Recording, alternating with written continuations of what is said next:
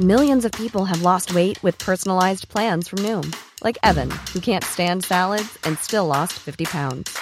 Salads, generally, for most people, are the easy button, right? For me, that wasn't an option. I never really was a salad guy. That's just not who I am. But Noom worked for me. Get your personalized plan today at Noom.com. Real Noom user compensated to provide their story. In four weeks, the typical Noom user can expect to lose one to two pounds per week. Individual results may vary.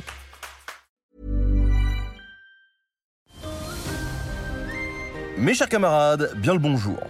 Vous avez déjà eu mille idées qui vous passent par la tête sous la douche? C'est absolument fou, hein, parce que même en bonne santé, notre cerveau a toujours réservé une énorme place à l'imaginaire, autrement dit à des trucs qui n'existent même pas. Tiens, par exemple, si je vous dis licorne, vous visualisez un cheval blanc féerique qui boit au ruisseau d'une jolie clairière. Alors que les auteurs antiques et médiévaux, eux, ne l'imaginaient pas du tout comme ça. Pour eux, la licorne, c'était un vrai animal de chair et de sang. Du coup, on s'est dit qu'après un premier épisode sur les chevaux légendaires, on allait découvrir les chevaux vraiment imaginaires. Et peut-être qu'au passage, on pourra découvrir pourquoi on les a imaginés. Ladies and gentlemen, the story you're about to hear is true. Dans l'Antiquité, la licorne est un animal parmi d'autres. Le monde gréco-romain ne prend même pas forcément la peine de les représenter. Mais au 5e siècle avant notre ère, le médecin grec Stésias de Cnide en donne quand même une description précise. Ce sont des ânes sauvages, plus grands que des chevaux et qui vivent en Inde. Leur corps est blanc, leur tête pourpre, leurs yeux bleuâtres et ils ont une corne au front longue d'une coudée, soit environ 40 ou 50 cm. On peut faire de cette corne un vase à boire. Et tous ceux qui boivent dedans sont protégés des maladies et même du poison. Une idée qui va durer toute l'Antiquité et même jusqu'au Moyen Âge, où on continue de croire que la corne de licorne a des vertus pharmaceutiques et purifie l'eau de tous les poisons. Et bien sûr, on garde aussi l'idée que la licorne vit en Inde, ou en tout cas dans un Orient lointain, mystérieux et exotique. Par contre, l'arrivée des érudits chrétiens va quand même changer deux choses très importantes pour la licorne. Tout d'abord, son apparence. Le Physiologos, un texte du IIe siècle, décrit un animal petit, paisible et doux qui ressemble à un chevreau. Un peu comme sur la tapisserie de la Dame à la licorne 13 siècles plus tard. Avec sa barbiche et ses sabots fendus, elle fait penser à une chèvre ou à un bouc. Le Physiologos donne des idées à plein de nouveaux auteurs. Au 7e siècle, Isidore de Séville associe plutôt la licorne au rhinocéros. Et là encore, on en trouve des traces jusque dans les enluminures du XIIe siècle. Les encyclopédistes se disent alors que ce serait une bonne idée de classifier les licornes. Pour Barthélemy Langlais, au XIIIe siècle, la licorne est bien un rhinocéros. Mais il faut distinguer le monocérone, qui a un corps de cheval et une tête de cerf, l'églocérone, petit et ressemblant à une chèvre, et enfin un troisième animal de la taille d'un bœuf. On retrouve la même idée dans les bestiaires arabes, eux aussi inspirés du physiologos. Il y a deux sortes de licornes, le harish, l'équivalent de la licorne chèvre, et le carcadane, plus proche de la licorne rhino. Bref, au Moyen Âge, on parle des licornes comme les félins ou les bovins. C'est une large famille d'animaux qui vont du rhinocéros à la pure invention, imaginée uniquement pour illustrer un propos moral et religieux. Car oui, c'est ça le second grand apport des auteurs chrétiens, l'animal devient un symbole. Pour eux, Dieu, qui a créé toute chose, a placé dans chaque animal un message destiné à l'homme. Le physiologos décrit donc à la fois les animaux de chair, mais aussi les allégories qui y correspondent. Et c'est bien sûr le cas de la licorne. L'auteur affirme que cette créature ne peut être capturée que par une vierge immaculée. L'animal vient se lever contre la femme qui l'allait et peut alors la garder avec elle. Alors pour nous, c'est très what the fuck, hein, j'ai envie de dire, mais un chrétien du Moyen Âge, lui, il capte tout de suite. La licorne, c'est le Christ. Il a été capturé et amené dans notre monde par la Vierge Marie. Cette idée va se renforcer avec le temps et le physiologus du XIe siècle va même plus loin. Jésus est l'unicorne spirituel descendu dans le sein de la Vierge. Mais en prenant chair, il a été saisi par les Juifs et condamné à mort sur la croix. Alors là, gros revirement. Et tout à coup, les enluminures qui représentent les licornes deviennent sanglantes et violentes. Elles servent à rappeler la passion et la mort du Christ. Parfois, un soldat frappe la licorne avec une lance ou une épée, ce qui rappelle les légionnaires romains qui ont tué le Fils de Dieu. Mais on a aussi des représentations plus joyeuses. Par exemple, lors de l'Annonciation, quand l'ange apprend à Marie qu'elle va mettre au monde le Messie, on retrouve parfois une licorne qui touche son ventre, symbole que le Christ va venir. Le thème de la licorne capturée continue d'inspirer les troubadours du XIIe siècle pour écrire leurs textes lyriques et courtois. Leur amour est comme la passion du Christ qui souffre sur la croix, eux aussi sont des licornes, touchées au cœur, prisonnières de la dame de leur pensée. Thibaut IV, comte de Champagne et roi de Navarre, aborde ce thème. Il se décrit comme une licorne frappée de stupeur qui s'évanouit d'amour et qu'on tue traîtreusement. Ce sont l'amour et la dame qui, ensemble, l'ont assassiné. Cette idée continue de se répandre partout dans la littérature médiévale. Dans la Vulgate, Merlin est séduit par la Dame du Lac. Lui aussi s'endort tout contre son sein avant de finir prisonnier d'une tour d'où il ne sortira plus jamais. Mais dans le roman de Silence, écrit au XIIIe siècle, l'enchanteur est capturé dans une forêt par un chevalier. Sauf qu'il se révèle être en fait une jeune femme vierge. Bon, alors, on a vu la licorne chèvre, la licorne rhino, la licorne amoureuse, mais il ne faut pas oublier l'une des principales, la licorne des guerriers. Toujours pour symboliser la résistance du Christ face au diable, de nombreux bestiaires médiévaux décrivent une licorne dangereuse et féroce. Sauf que de nombreux nobles et chevaliers vont alors détourner cette interprétation. Si la licorne est aussi redoutable qu'un dragon, alors pourquoi ne pas en faire un monstre à abattre? Avoir un ancêtre, même imaginaire, qui a tué tel ou tel monstre, c'est faire entrer toute sa famille dans la légende. Tueur de dragon ou tueur de licorne, sacré prestige.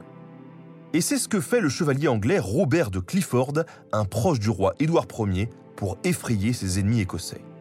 Avant chaque bataille, il les prévient.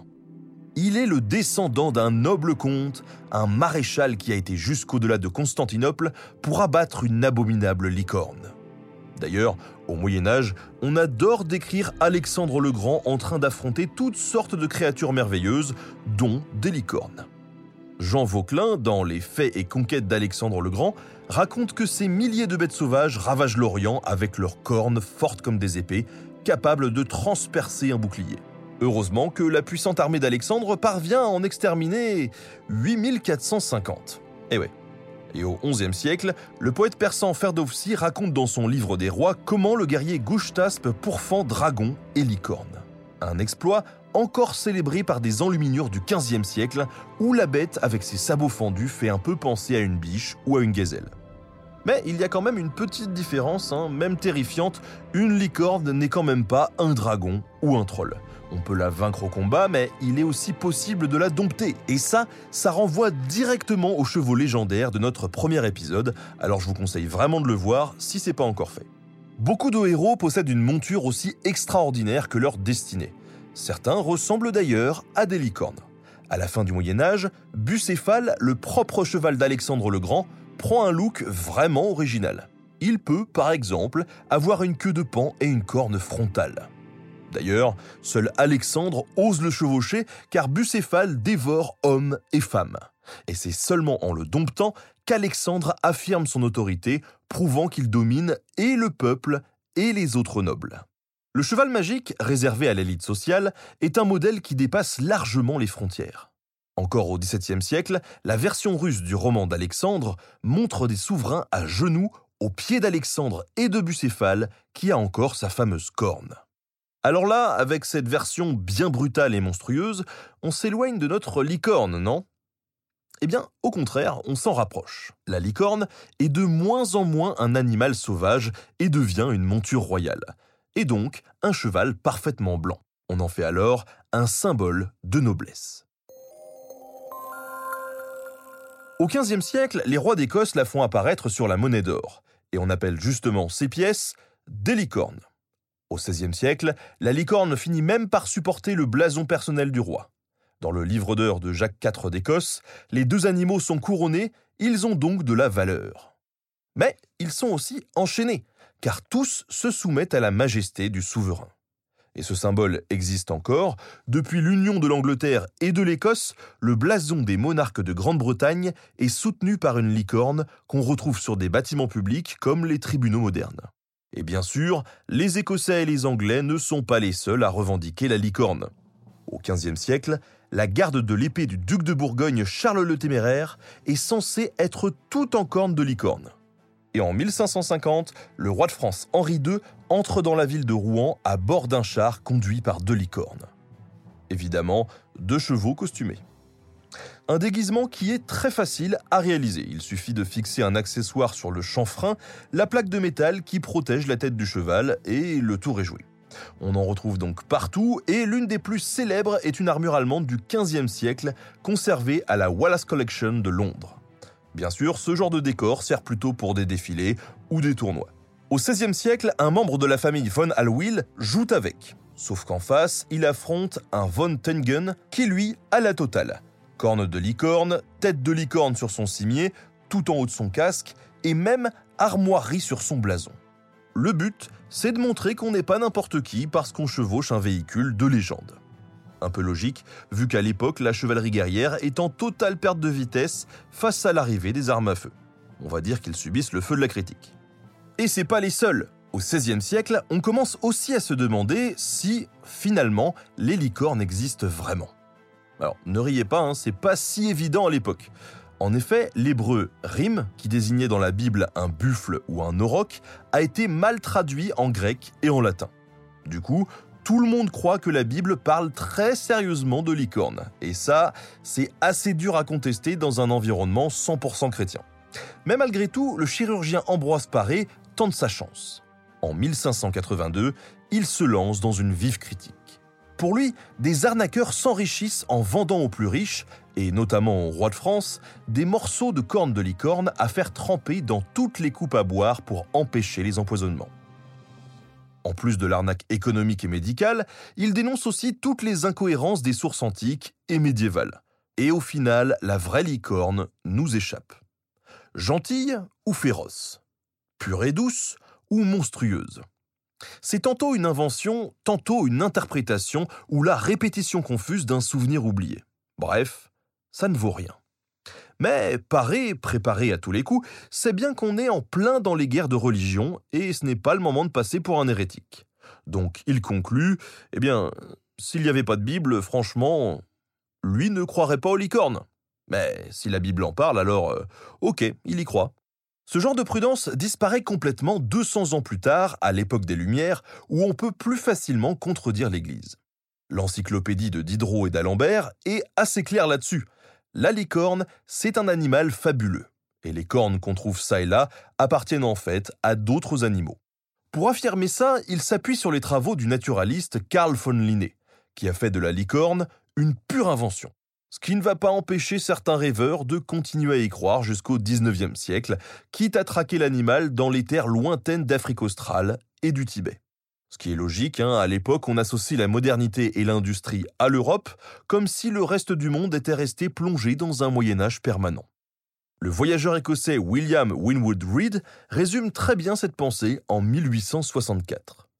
Pour lui, fuyant les armes à feu, la licorne s'est réfugiée dans les vastes forêts inexplorées de l'Afrique centrale. Sauf que vous connaissez la suite, même ces terres soi-disant enchantées finissent par être explorées, cartographiées, colonisé de fond en comble. La pauvre licorne, c'est peut-être le premier animal dont on a détruit l'habitat naturel. Heureusement, comme elle est imaginaire, elle a trouvé un refuge, dans la littérature, les arts et notre imagination. Elle réapparaît donc dans des œuvres médiévalistes qui décrivent un Moyen Âge fantasmé. La licorne y symbolise un monde naturel et ancien menacé par l'avancée de la modernité urbaine. Elle ne se déplace plus en troupeau de plusieurs milliers, mais elle est au contraire une créature rare, aussi fragile que le règne animal, menacé de disparition à cause de l'activité humaine. Alors que la jeunesse se fascine aussi pour l'écologie, sort en 1962 un roman de Peter S. Beagle, La dernière licorne. Les licornes y frôlent l'extinction face à un monstre de feu, incarnation du mal ou de la machine. Cette vision s'installe dans notre imaginaire et la licorne devient une créature foncièrement douce et positive, victime de criminels sans scrupules qui n'ont rien d'héroïque. C'est le cas, hein, par exemple, du mage noir Voldemort de la saga Harry Potter. En assassinant des licornes, il commet un acte monstrueux et contre nature. Mais peu à peu, la licorne finit par devenir un modèle purement innocent lié à la jeunesse perdue, à l'enfance. On ne la rencontre presque plus que dans des œuvres destinées à des enfants et à des adolescents. Dessins animés, jouets comme Mon Petit Poney, voire dessins animés parlant de jouets comme Buttercup dans Toy Story 3, ou encore des jeux médiévalistes comme le jeu de rôle Donjons et Dragons qui l'utilise encore. Mais elle est souvent chevauchée par une cavalière ou associée à la femme quand elle n'est pas elle-même une femelle. Finalement, on est à l'opposé du Moyen Âge. Certes, la licorne était attirée par des vierges, mais des rois et de puissants guerriers comme Alexandre la chevauchaient. Sauf que depuis, l'équitation a complètement perdu sa fonction guerrière. C'est devenu un sport majoritairement féminin et ça explique peut-être la façon dont les Jean-Jacques Marketing ont complètement genré son usage en ciblant avant tout les plus jeunes filles. Mais qui sait, ça pourrait changer à nouveau. Et pour ça, je vous conseille le livre de Bruno Feduti, Licorne, métamorphose d'une créature millénaire. Il a même fait tout un site complémentaire rien que sur le sujet.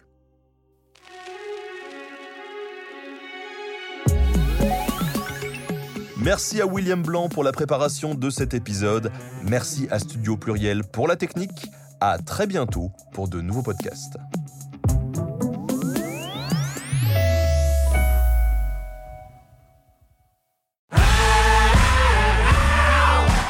Vous avez aimé ce podcast, vous aimerez aussi mon autre podcast, Callisto, dans lequel je vous raconte des mythes et des légendes. En attendant que vous nous suiviez sur Castbox, Apple Podcast, Podcast Addict ou toute autre plateforme qui propose cette fonction, n'hésitez pas à vous abonner. Vous pouvez même nous laisser une note et, soyons fous, un petit commentaire, je le lirai avec plaisir.